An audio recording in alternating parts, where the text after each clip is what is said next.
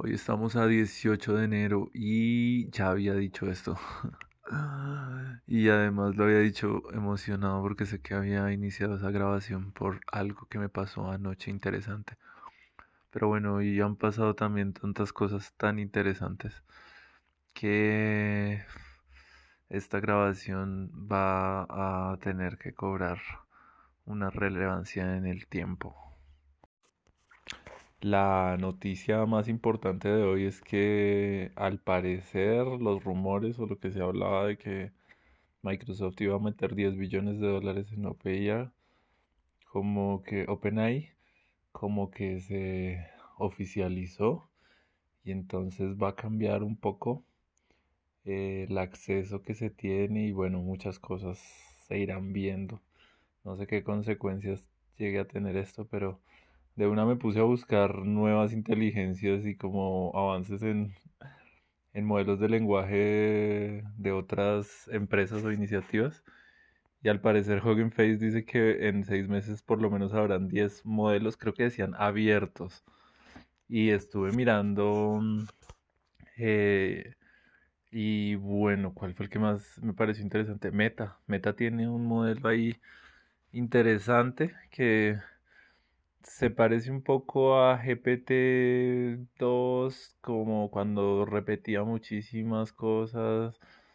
GPT-3 alcanzaba a tener mucha de esa como redundancia y que a veces entraba en bucle. O sea que supongo que está en esa etapa de madurez. Eh, pero pero bueno, por lo menos, por lo menos no sé. Esto está demasiado loco. Yo sé que es necesario, o más que necesario, sé que va a pasar.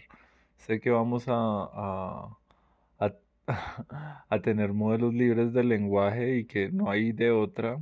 Y que sería más malo, digamos, que se monopolizara esto. Pero al mismo tiempo me genera demasiada incertidumbre el potencial que tiene esto para hacer tantas cosas y el tiempo de aprendizaje que va a tener la humanidad para, para adaptarse. Entonces, bueno, vamos a ver muchos cambios y mucha violencia y destrucción. Debido a que la principal función que le voy a dar a la inteligencia, a los modelos de lenguaje específicamente, es la de la creación de ontologías y bueno, estoy dándome cuenta que a veces no sé qué depende, tengo que pulir muchos parámetros para que Babash me permita acceder a buenas entidades de ontología, buenas propiedades ontológicas. Entonces estaré curioseando y pues como eh, cacharreando, probando y testeando la, la plataforma y encontrando caminos a ver si logro sacar muy económico porque ya conectada con pues con API pues es de pago, ¿no?